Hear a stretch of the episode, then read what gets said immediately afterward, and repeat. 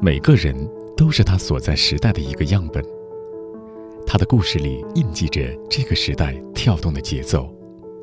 一个人，两个人，三个人，很多人，我们在这里听见他们的故事，一起读懂这个时代的脚步。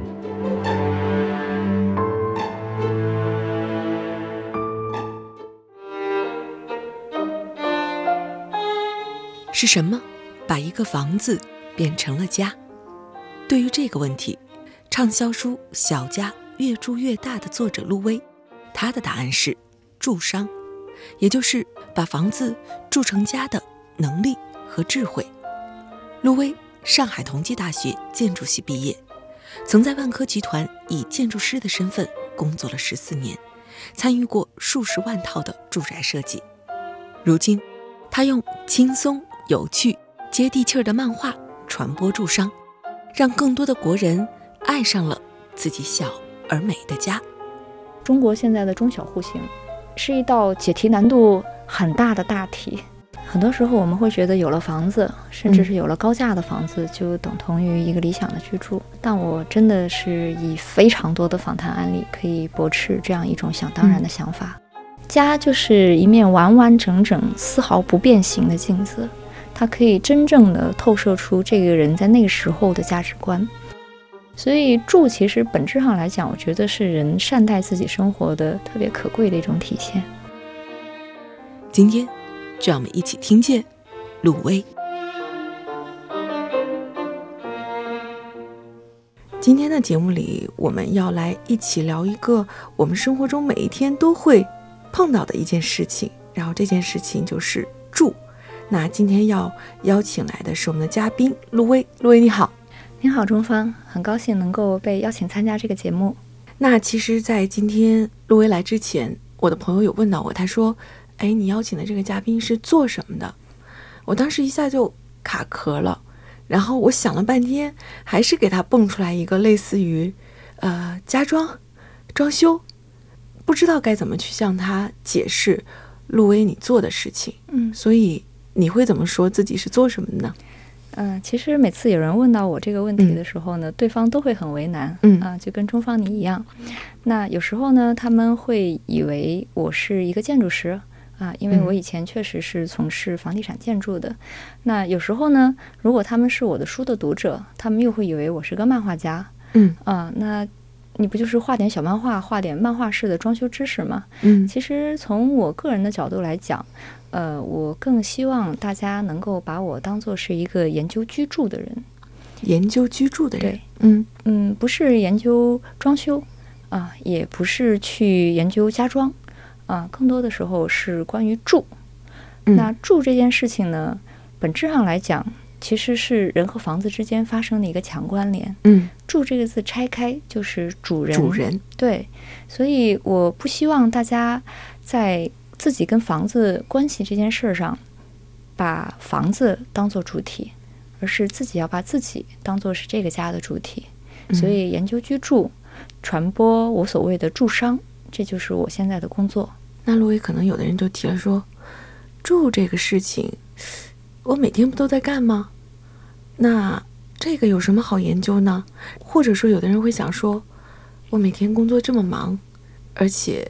我有这么多事情要去做，我为什么要花那么多的时间和精力去想我每天都自然而然要去做的这件事情？你会怎么回答呢？呃，正因为是这样，嗯，所以住才分外的重要。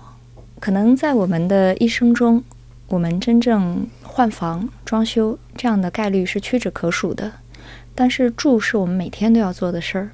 如果能够把自己和家的关系相处好。一个很高的住商来维持一个美丽的家，那不管是有多么的辛苦，在外面，其实回到那个家的瞬间就会被疗愈。所以我觉得住其实是一件很重要的事儿，它既是需要你在这件事情上面的技术，嗯，也需要你把它当成是一门艺术。住并不是天上掉下来的本领，我见过太多的豪宅被住得乱七八糟。住是一个我们所有人都需要在后天去专门关注，并且。在这件事情上面花心思的事儿。那陆威，你是学建筑的对吧？对。嗯，然后大学毕业之后，然后你去做的事情是，呃，我之后就加入地产公司了，嗯啊、做了十四年的地产建筑师，嗯啊、在中国盖了很多的房子，很多很多的住宅。那当然，学建筑学，可能我的同学们有一些大家变成了大建筑师啊，嗯会设计音乐厅，会设计博物馆。啊，会设计很多的城市级的建筑，但是我在自己，呃，从二零零三年毕业到二零一七年离开地产公司这十四年间，我从来没有设计过住宅以外的任何东西。嗯所以以前我比较习惯的是称自己叫做住宅设计师陆威。这个我看了一下资料啊，陆威是在万科工作了十四年的时间，嗯然后呢，资料上是这么写的：参与过二十万套以上的住宅设计，就是这个大家如果去算的话，二十万套得设计多少年呢？所以为什么会有这么庞大的一个数量？呃，如果一天一套的话，呃，二十万套可能需要几百年。嗯呃，其实这个听上去不可思议的数字，它的有一个大前提是我本身做的这个工作是原型设计，就像我们的一辆车，它是需要原型车的。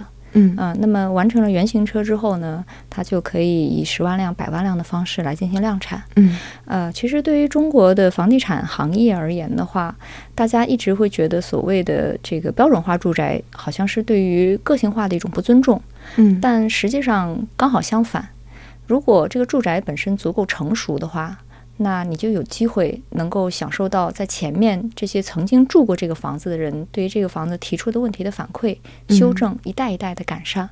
所以我做做原型住宅的研发，嗯其实是一个责任很重的工作，责任很重。我曾经做过的最夸张的，或者叫做成绩，呃，数量上成绩最好的一个设计，嗯 一张户型图在南中国被复制了十万套。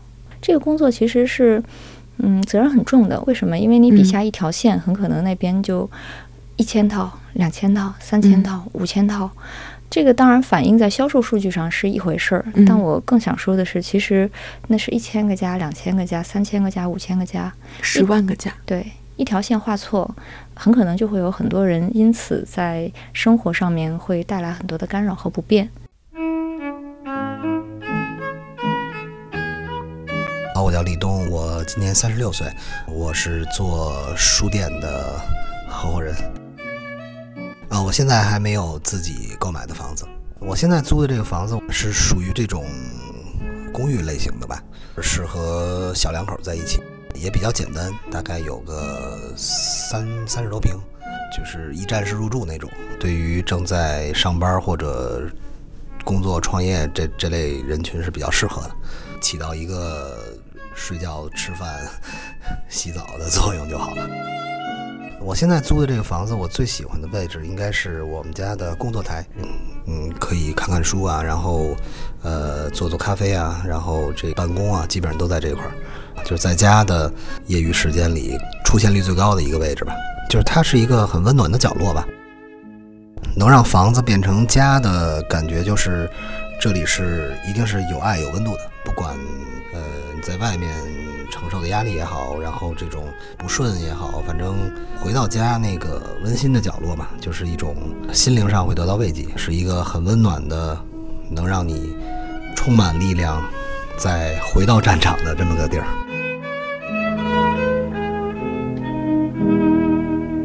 所以说，这十四年里边，其实是一个与居住不断精进的一个过程。对，嗯嗯，我有一个习惯，这个习惯呢是在我入行的第一年啊、当时接受的一个工作，就是跟着清华大学周跃敏教授一起去做之前的呃住宅项目的回访，就是我们叫做入户访谈。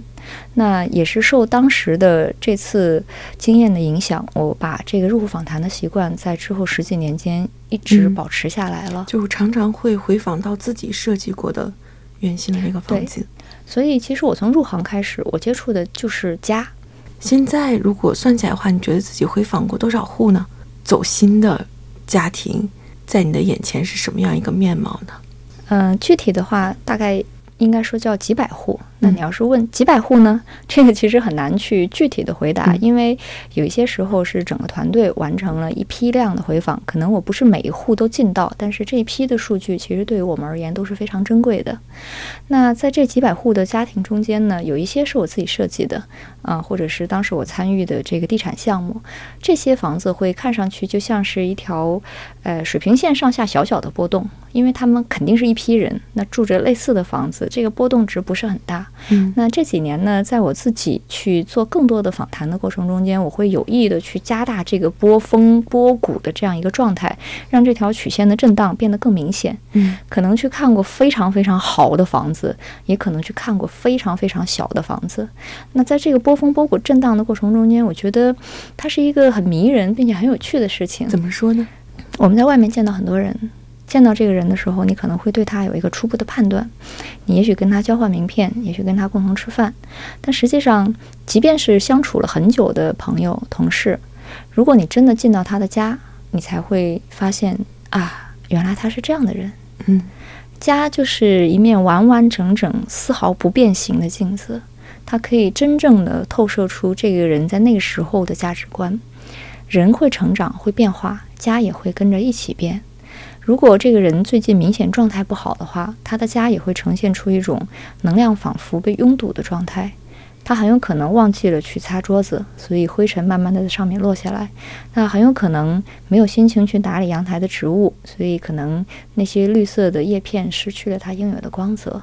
这些东西都会在这面镜子中间非常清澈的被倒映出来。嗯能够看这么多不同的家庭，去体会他们之间的区别，嗯、很有趣，也很迷人。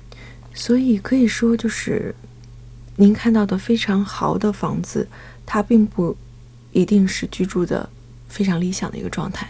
嗯，很多时候我们会觉得有了房子，甚至是有了高价的房子，就等同于一个理想的居住。嗯但我真的是以非常多的访谈案例可以驳斥这样一种想当然的想法。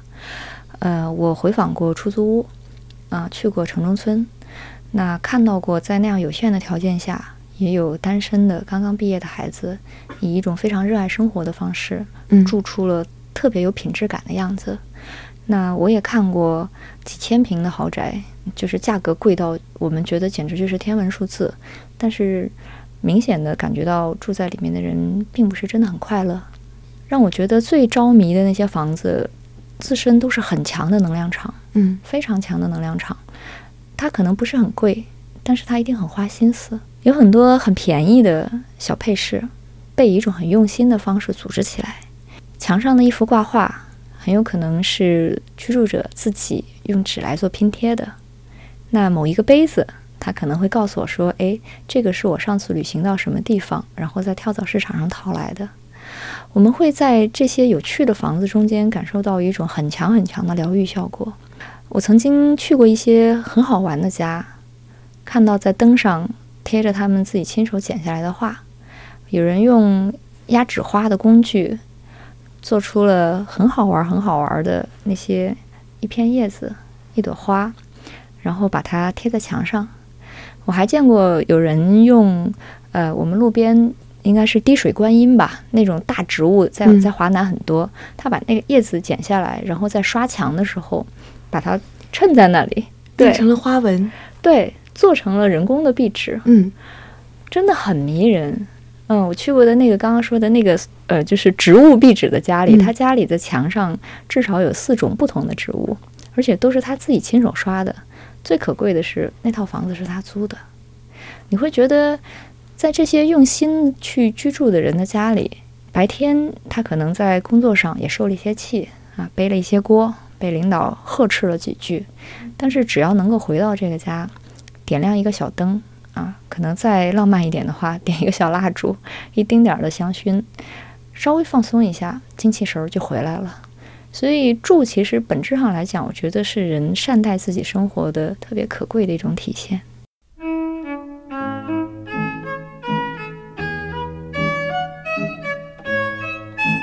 我是毛毛的妈妈，我是工作在航天部门，那是做管理工作吧。我是在二零零六年，嗯，拥有自己第一个房子，嗯，房子大概是九十多平米，原来是自己住，现在呢，我们一家三口住在这个房子里。好，那我觉得我们家里面我相对比较满意，并且我希望不断的去让它变得，呃，更温馨、更好的地方就是卫生间。那么一个是因为它是承担着家里整个这个。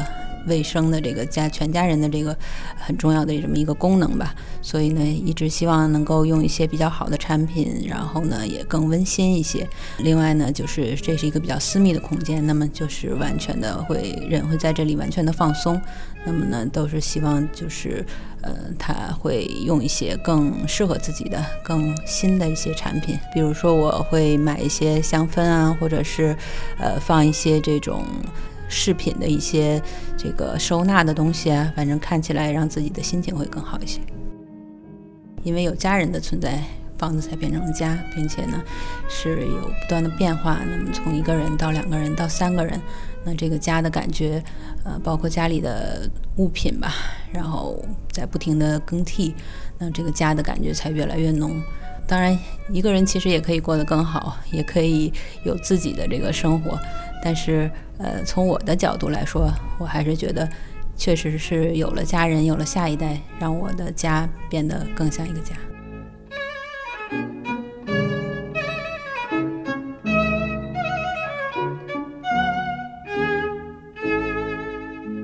您提到说，回到家有一盏小灯，然后就让我想到说，到二零一五年的时候，你写的第一篇以漫画形式的公号。其实那个名字就叫做“家的光”。对，路易，你会怎么理解“家的光”呢？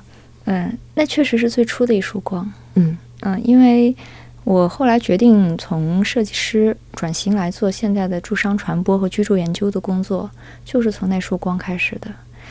呃，那天呢，我买错了一个灯泡，因为我家的客厅呢吊灯是六头的，那当时有一个灯泡不亮了。我说，嗯，那我去超市买一个吧。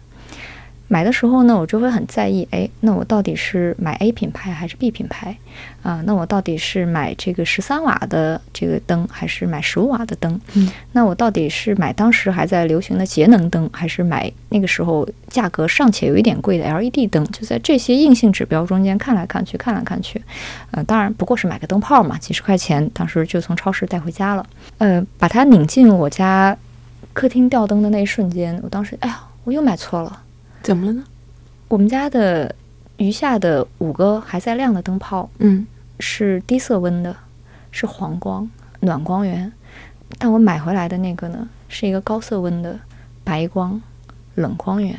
当时看到这个，想到的不是说我买错了，而是我又买错了。为什么？因为在十多年前，当我第一次拥有了一个呃三四十平的小公寓。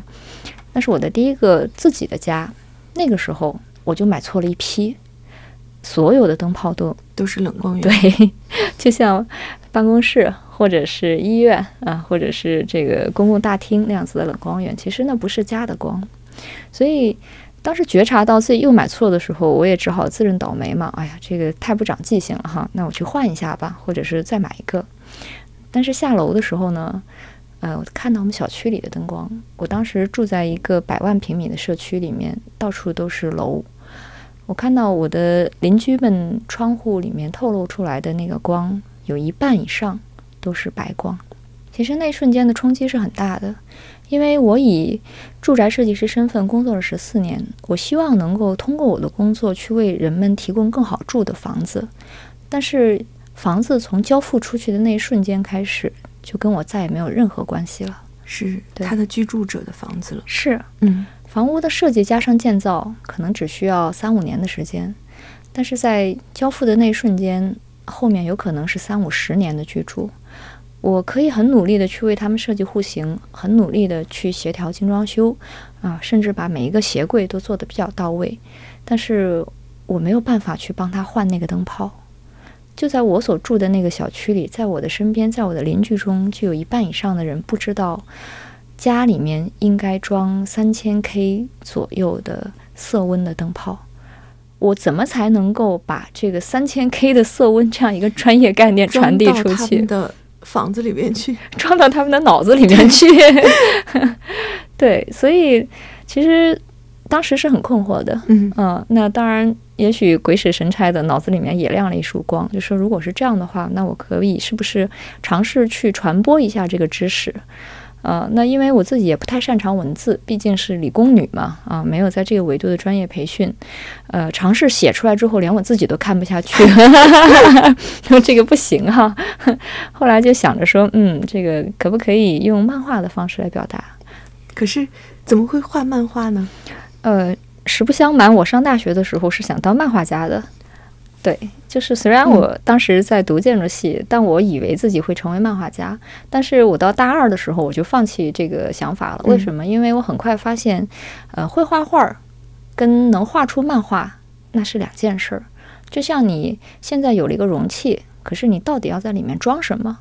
对于一个十九岁小女孩，她可能只能想出一些玛丽苏类的恋爱故事，嗯她根本不知道自己要去画什么，因为我也没有，比如说像刘慈欣这样的大脑，对吧？可以想象出宏大的这种世界观的故事。所以，虽然有这个漫画的技术，但是没有成为漫画家。不知道该装入什么样的内容。对，嗯所以又过了十几年啊，当我们刚刚谈到那束光的时刻来临的时候，我觉得嗯，是时候把我的这个活儿捡起来了。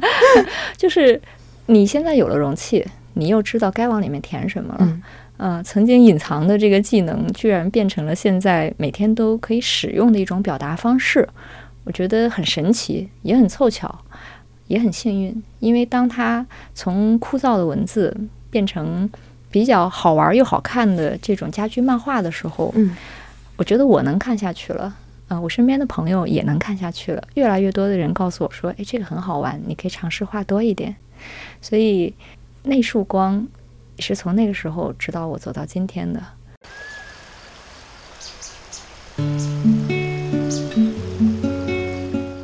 你好，我是钟芳。因为工作的原因，我会接触到很多有趣的人，他们的人生经历各有不同，但他们都有梦，是这个时代中生命的舞者。我喜欢他们，想要把他们的故事讲给你听，于是就有了听见。听他们的人生故事，让我们一起成长。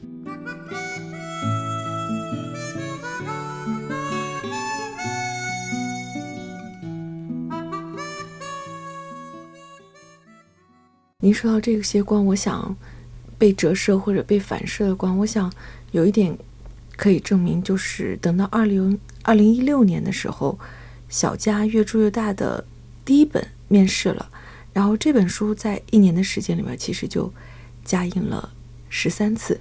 那这一次卢维过来，其实是有带着你的第三本书。那在此之前，两本《小家越住越大》，在我看到那个资料数字里边，应该是已经超过了八十万册。嗯，差不多。嗯，这个其实在当时都是不能想象的事情，嗯因为呃，大家也知道，图书现在作为出版业啊、那现在能够再版的书也不多，能够嗯加印的书也很少。当时我和编辑对于这个书最初的销量预估是五千册，啊、后来他努力了一下，帮我嗯争取到了六千册的首印，但是第一天我们就卖了五千册，然后出现了这种就不能想象的事情你。们应该都震惊了吧？当时，对，我们都疯了，因为嗯当时我记得承诺给某一个网络销售平台的签名版是三千册，然后第二天告诉我说：“ 你赶紧去买笔吧，已经卖了六千册了。”其实，如果我们回头去看的话，那首先这本书它本身非常幸运，这本书它非常幸运，为什么？因为过去的这若干年。正是中国人在居住这件事情上面，从消费和意识都大升级的这个过程，是。那在中国这样的书不多啊、可能会有一些风格美图类的书，这个让大家看完了也很茫然，不知道到底该挑哪张。确实很漂亮，但是我到底应该选哪一个？嗯，那有一些呢，所谓的就是硬核装修书，打开之后恨不得施工图都给你上上来，然后特别是因为。对于家这件事情，还是女性关注多一点。嗯很多女性看到那些东西，看了几页可能就弃读了。那可能还有一些舶来的生活方式的书，那些书也很 nice，可是那些书有一个很大的问题，就是没有办法跟我们的生活方式一一匹配，解决中国的户型，解决中国的国情，然后解决中国人自己的居住问题。所以，呃，小家居住越大呢，它很幸运啊，他能够在一个合适的时间点，啊，天时地利人和的所有的条件都具备的情况之下，然后得以面试。那他的确也帮助到我们的很多读者解决了居住的问题，或者是点燃了对于居住这件事情的一种重认知。很多人对于住这件事情，或许就像你今天刚来的时候给我的提问一样，大家觉得说，对呀，给我个房子，我不就能住了吗？我现在之所以不能好好居住，是因为我还没买房，我是租来的。对，或者我还想买更大的房，嗯现在的房不合心意，或者说，哎呀，没办法，现在小孩一起啊，小孩出生了之后就乱七八糟的，过几年孩子大了，我们把家再弄一下。大家在这件事情上面会给自己找各种各样的理由跟借口，或者说，哎，我觉得这个东西吧，我也不是很关注啊。但其实住是一个能够在极大程度之上提升生活品质、提升幸福感的事儿。嗯，所以小家系列它能够帮助大家去解决到在这个维度的困惑，建立起一个对于居住的系统性的认知，并且再次认识到居住并不是天上掉下来的一种本能，而是需要后天学习的技能。我觉得这个也是它能够受到这么多读者欢迎的一个原因。有一点点好奇啊，就是陆威在创作的时候会是一种什么样的状态呢？因为其实，在一本书里面你有讲到，然后就是去租一个房子，然后在那个里边去创作，所以特别想知道你自己创作这个状态。嗯，创作不单纯只是写作本身，嗯啊，那首先我肯定要积累素材，啊，去寻找选题，这个呢就需要去做入访谈。有时候你的运气很好，刚好一下子进到一个家里，他的某一个东西触发了你对于这个东西的一些想法。哎，对啊，对啊，这个问题可以写一写哈。呃，这样子幸运的时候也是有的，但大部分嗯时候其实是，哎呀，我写不出来，该怎么办？会有这种感觉，哦，不是会有，而是 永远都在。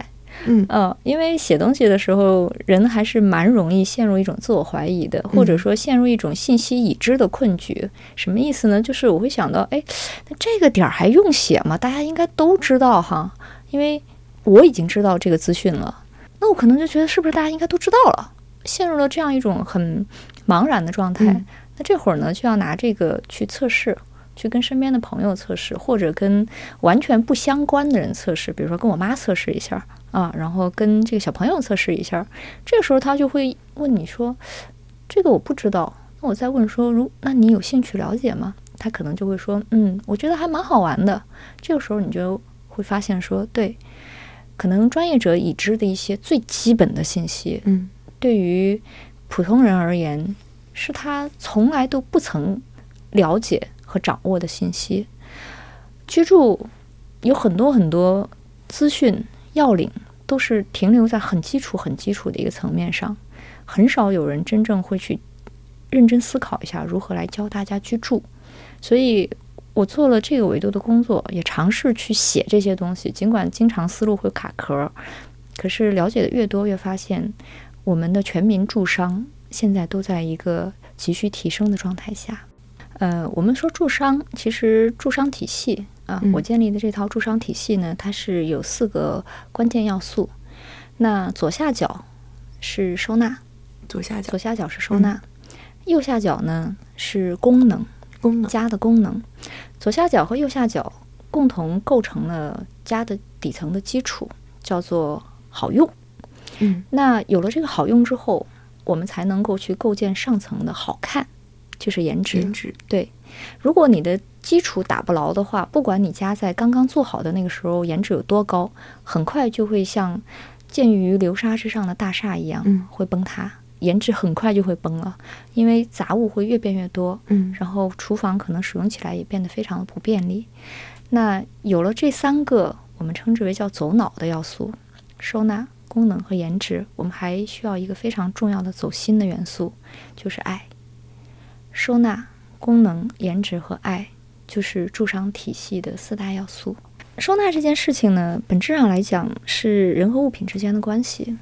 很多时候，我们大家会受到一些现在的比较流行的风潮的影响，比如说，那你有做断舍离吗？你有扔扔扔吗？或者你有去学日式收纳术吗？嗯啊，这些其实在我看来都是人和物关系的一种表达，但是每个人在这件事情上面他的答案是不一样的。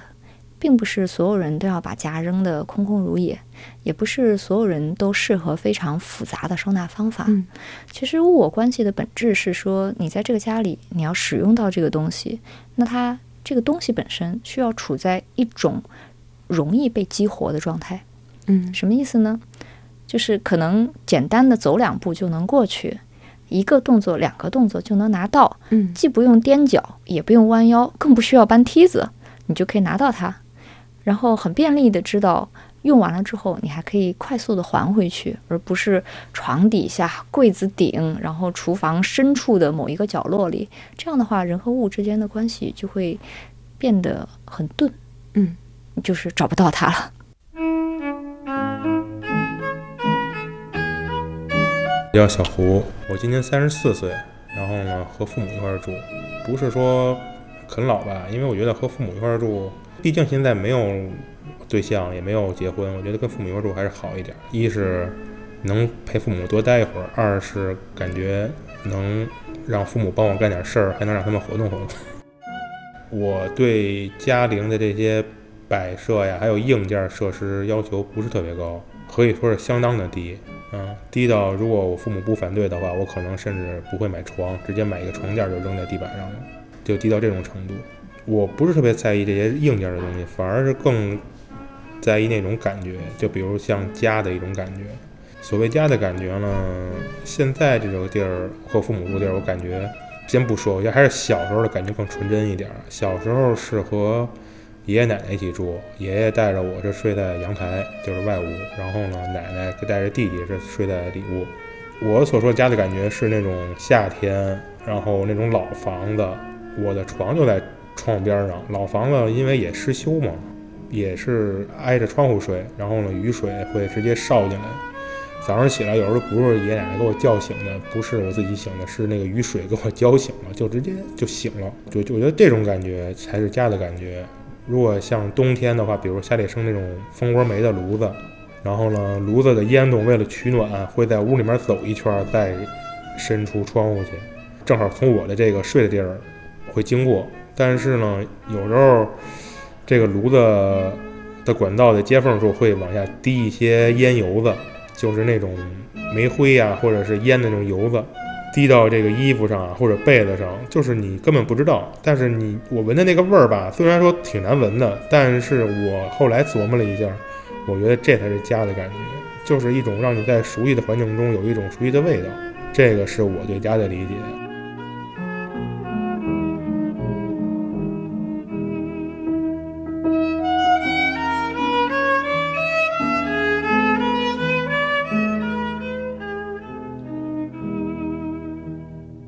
我在你的很多表达里边，然后包括嗯很多自我的介绍，用漫画自我介绍里边，然后你都会说少就是多，然后小而美，就是这种小少这样的词汇会特别的多。为什么会特别的喜欢用这样的词？呃，人跟人是不一样的，嗯这是我的选择。我有一个很有趣的分析模型，叫做四分之一的世界。嗯什么是四分之一的世界呢？呃，你现在可以在脑子里面先画一条横轴，再画一条纵轴，这就是个坐标了，嗯对吧？那横轴的左端呢，我们写上好，右端写上不好，嗯然后在纵轴的上端写上大，下面写上小。很多人都会选择四分之一的世界，就是大而好的世界。嗯但可能他会忘记了，还有另外一个世界，就是大也有可能不好。我们无论是事业、金钱、房子这些东西，大家本能的都会希望更大、更好、更多。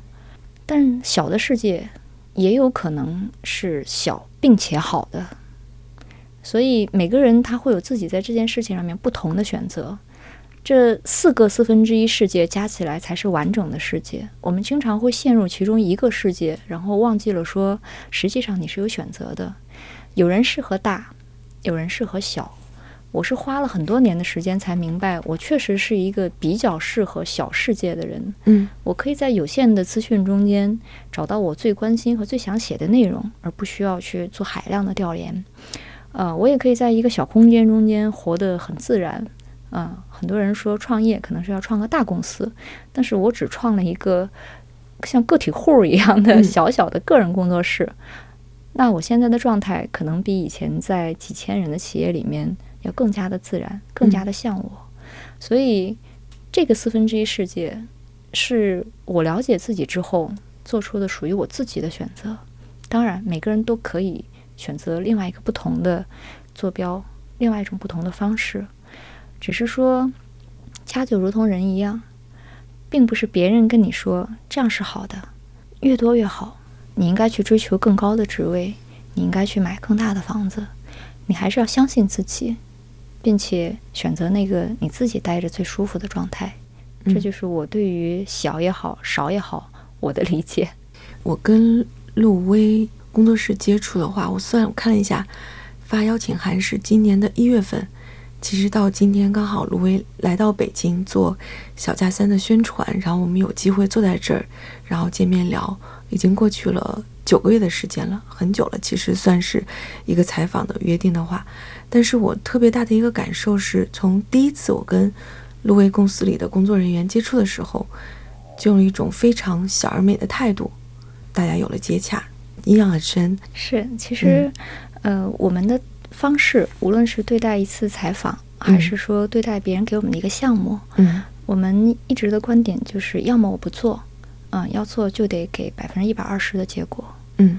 因为很多的东西它会记录下你当时的状态和样子。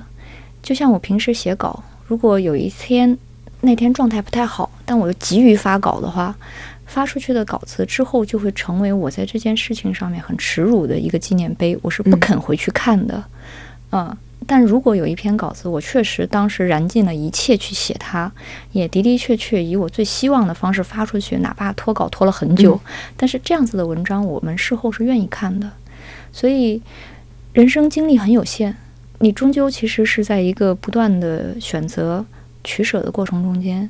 那你做了选择的东西，就要付出对他最真诚的一个态度。嗯我们也希望能够以这样子的方式跟我们的伙伴们，然后和像你这样子的跟我们一起对话的朋友，嗯大家一起能够把这个小而美的东西创造出来。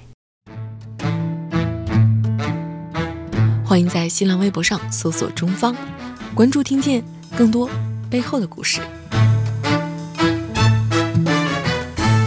最后的时间，我们留一点给路威这个个人的一个状态吧。会好奇说，路威现在有一个自己的工作室，要写自己的书。其实路威的身份还有一个是，也是一个七岁孩子的妈妈。很好奇，想知道怎么样去平衡，作为一个女性去平衡自己的工作，平衡和家庭和孩子的这种关系呢？以前其实我也很纠结，嗯嗯，比如说我是个不会做饭的妈妈，这个可能等她长大了，脑子里面就没有什么关于妈妈的味道的记忆。嗯，不过朋友告诉我说，没关系，你做什么小孩都会去学的，你只需要做你最想做的事情就可以了。我们家呢，对于所有人而言很平等啊、我先生，然后我自己，然后我的小孩，呃，我们家姑且称之为叫做家训的是两句话，嗯。第一句叫做“你现在最想干什么”，第二句是“去把它做了”。所以我觉得，等我的小孩长大的时候，他可能也会认同说，妈妈虽然是不会做饭的妈妈，但是妈妈是一个以自己期望的方式去生活的这样一位妈妈。嗯，我会觉得说，嗯，这样子的影响，至少从我的角度，是对于孩子做自己这件事情最好的一个鼓励。在我们的成长过程中间，我们也会受到很多别人的说法的影响。你要成为这样的人，你要成为那样的人，嗯，你应该去做建筑师啊，你应该去追求更高的职位，等等等等等等。但是，当自己真正选择了自己想要的生活，自己希望的方式，我觉得这份坚持做自己的勇气，是身为父母的人给到孩子最好的一个示范，也是最好的一种祝福。所以，虽然我不是一个理想意义上的妈妈，嗯，但是我也是一个自己觉得自己有点酷的妈妈。所以小家伙现在是什么样一个状态？你觉得在你的影响下？我觉得他挺好的，嗯嗯，他很笃定，而且没有在自我认知维度的一些障碍，嗯他很笃定，就觉得嗯，我就是我，我觉得这样就挺好的。他可以慢慢的长大，而且不不同的孩子时间轴是不一样的。我先生有一次在看了我们家孩子在某一次就是学校的表现之后，回头跟我说：“嗯，他应该是个大器晚成的家伙。”意思就是你不要太着急哦，不要给他太大的压力，他会有他自己的步伐，会有他自己的时间轴。嗯，身为父母的，其实我们只需要在旁边肯定他做自己就好了。嗯，会觉得时间上会紧张吗？现在要做的事情上，我觉得其实还好。嗯嗯，因为首先是我无论是工作还是生活，都会先舍弃大量当时接不下来的事情。嗯，所以在自己有限的时间内，最终留下的这几件事儿，我自己的感觉平衡的还不错。刚才我们提到说，小家越住越大，它是以收纳、功能，然后颜值为一个体系，然后爱是浇灌到上面的。那其实这个体系，像我们看到已经有三本书，它已经算是完结了吗？嗯，完结，我想应该不是完结，准确的说，应该是第一次完整了。嗯，因为当年小家一问世的时候，很多人会以为它是一本收纳书，啊。到了小家二的时候，大家就有点不太适应。哎，说好的收纳呢？其实小家二是功能。嗯，我们谈到了很多跟家有关的居住功能。那到了小家三，把颜值这块拼图拼上之后，住商体系才第一次真正的立起来。你说它结束了吗？从我的角度，肯定是没结束。嗯，那也许不见得下一本书会叫《小家居住大四》，但是还有很多很多的关于住的课题吸引着我。呃，而且需要花大量的时间精力去继续做研究，比如说孩子的家，小家系列里面写过儿童房，但是儿童房和孩子的家，或者叫做适合孩子成长的家，并不是一比一的。嗯嗯，那一个小孩从婴儿状态，甚至是怀孕状态。到婴儿状态，然后三岁以前的状态，四到五岁的状态，然后学前的状态，上了小学之后的状态，青春期的状态，其实这是一个特别大的一个课题。哦，我现在在这个维度蓄积的内容尚且不够，我马上动手写下一本书。但是这个问题是肯定要去做一个深入研究的。嗯，那还有呢，比如说适合老人生活的家，因为中国其实现在老龄化的问题也是迫在眼前了，所以老人像我们的父母。在他们的房子里面，年轻的时候可能住这套房子是没问题的。到了年纪大，然后呃神经维度的反应也变得迟钝，那动作可能也有一些年轻时能做的，现在做不了了，就要去做一个评估，这样的家还适合他们继续在里面生活吗？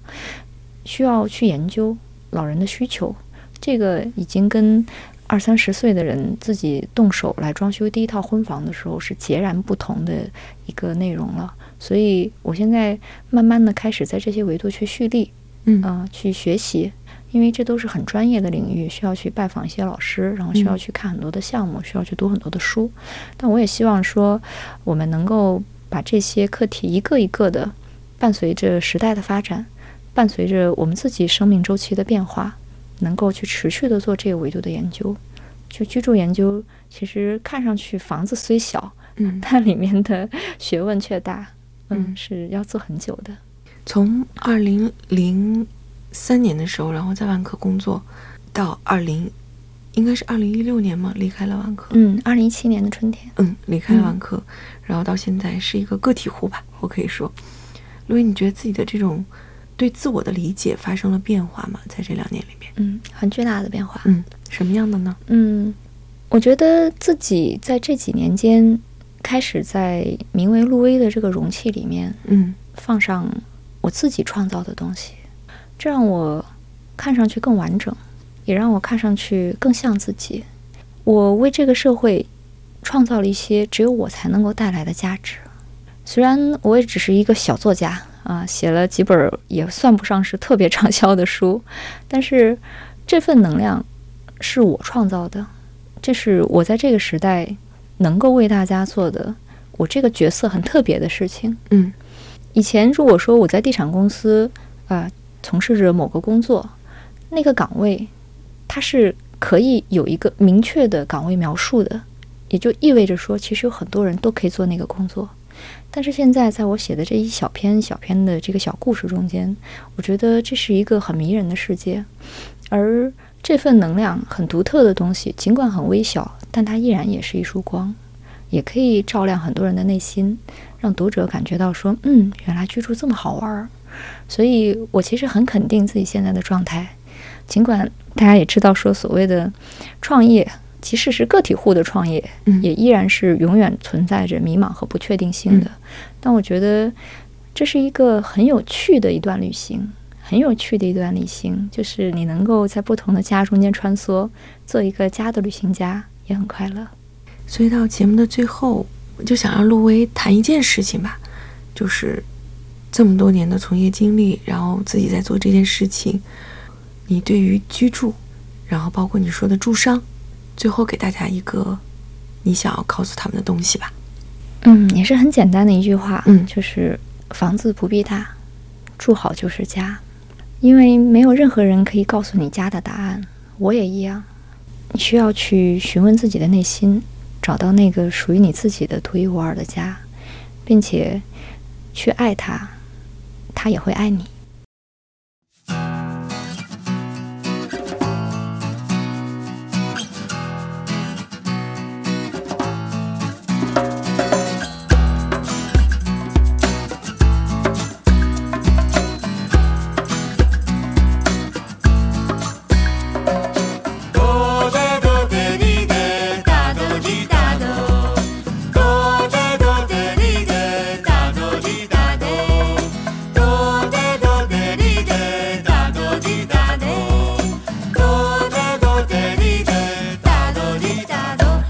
我的家是他圈起的一块